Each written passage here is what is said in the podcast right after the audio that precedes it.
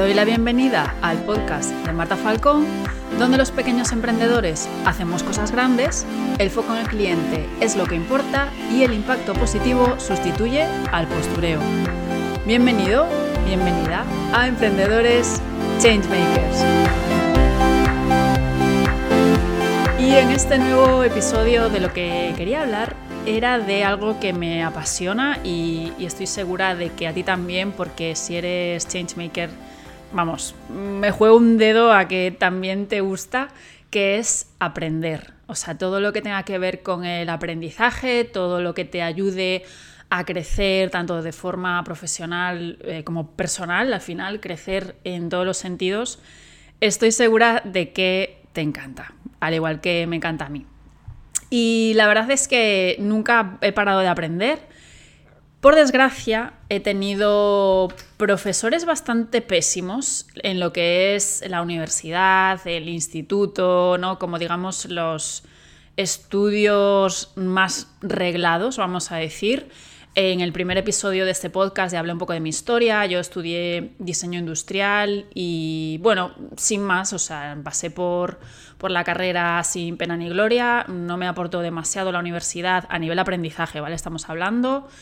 Y, bueno, en verdad, el sistema educativo ya sabemos lo que hay, no vamos a profundizar mucho más en esto, pero sin más, o sea, no me aportó demasiado.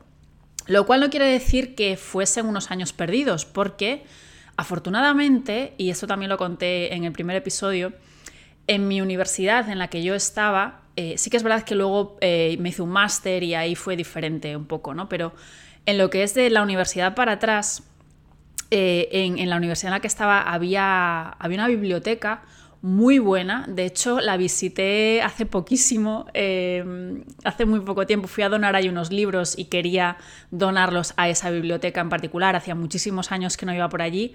Y en esa biblioteca aprendí muchísimo porque eh, me pasaba allí bastantes horas, fuera de, las horas de clase, que en las clases pues no aprendía nada para mí por lo menos interesante.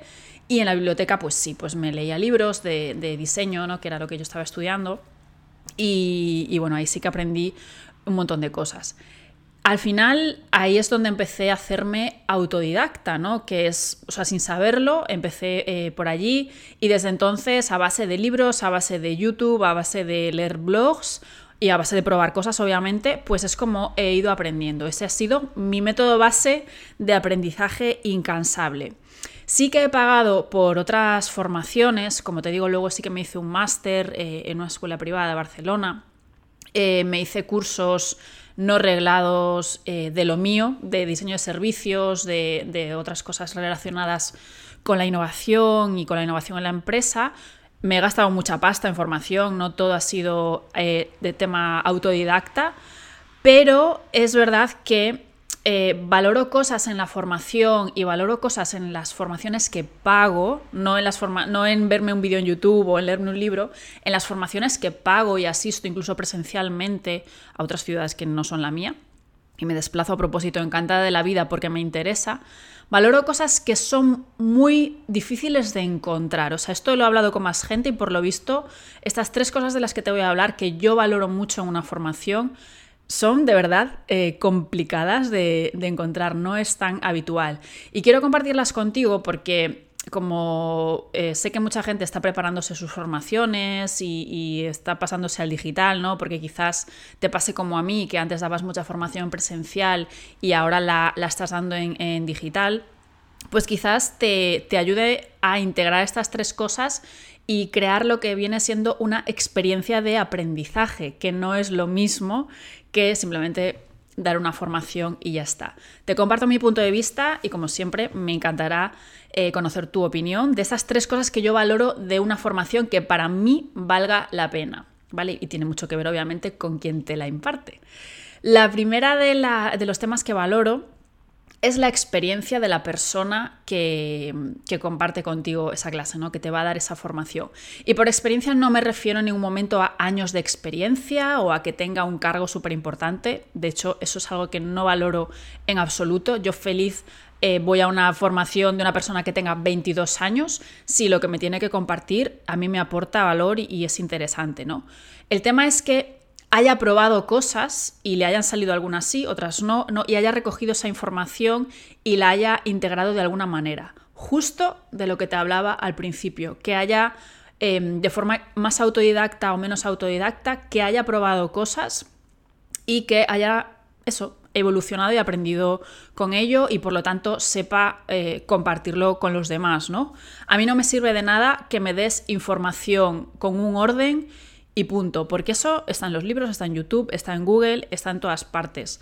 Yo lo que quiero que me des es enfoques, es em, soluciones o tipos de soluciones o tipos de casuísticas, ¿no? Que me abras un poco opciones en cuanto al tema que sea que, que, estemos tratando, ¿no? Y sobre todo mucho en base a cosas que tú hayas probado, que no sea que te has leído dos libros y de repente me sacas una clase de no sé qué. Esto pasa muchísimo, o a mí por, lo menos me ha pasado mucho también, por desgracia, en temas de consultorías. Tú vas a una consultoría con un problema o a un consultor de lo que sea. ¿eh? Esto estamos hablando de mil cosas.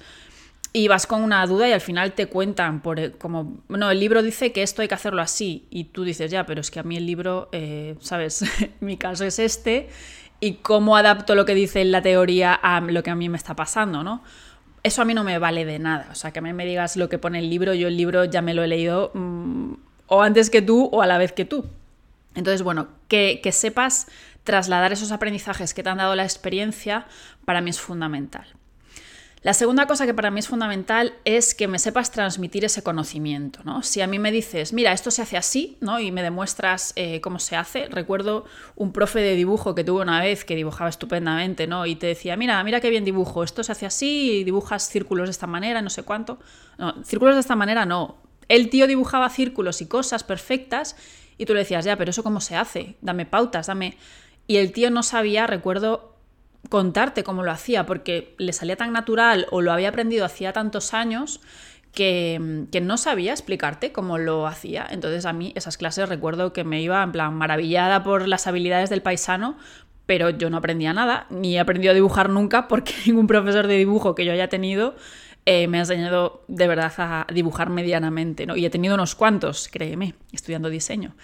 Entonces, bueno, eh, el mira se hace así a mí que no sepas transmitirme ese conocimiento, ¿no? Y un poco va enlazado con, lo de antes, ¿no? No solo que tengas la experiencia y el aprendizaje, sino que me lo sepas de alguna forma transmitir y te tomes la, molestia de, de, estructurarlo de alguna manera para que yo lo entienda o para que me des unas mínimas pautas que a mí me permitan empezar a probar también. Y la última cosa que valoro mucho, y esto no sé si soy yo sola ¿eh? o si somos poca gente, pero es la profundidad. En plan, el esto es así y punto, y no me lo cuestiones, porque el libro dice que esto es así y ya está, a mí no me vale de demasiado. Yo necesito eh, saber el porqué de las cosas. Y además, parto de la base de que no hay una única forma de hacer eh, una determinada tarea o, no hay una única forma de llegar a una solución. ¿no? Yo creo que eh, una pregunta tiene múltiples respuestas y dependiendo del caso pues eh, una respuesta será más adecuada que, la otra, pero el, pero el esto se hace así y esta es la única manera de hacerla y que no me expliques ni siquiera por qué de las cosas. No, yo tengo debates súper interesantes con mis alumnos y alumnas que por, por eso, ¿no? Porque quieren saber el, el porqué de las, de las cosas, obviamente. Y de ahí yo creo que está la riqueza de, y, que, que, puedas anclar tu conocimiento y lo que luego vayas a experimentar en, esa, en ese porqué, en esa profundidad, y que luego tú también saques tus propias conclusiones. ¿no? Entonces, que el darle profundidad a las cosas, al menos yo, también lo valoro muchísimo en las formaciones. Y hasta aquí eh, el podcast de hoy. Espero que te haya gustado. Me encantaría saber qué es lo que valoras tú de las formaciones. También si, si tú das formación, me gustaría saber si, si, aplicas alguna de estas tres cosas que yo valoro. Y, me encantará que charlemos por Instagram. Mi usuario es arroba soy Marta Falcón. Y nada, por allí estoy hablando con los que estáis al otro lado. Muchísimas gracias por estar ahí, por estar al otro lado y nos vemos en el próximo episodio. Chao, chao.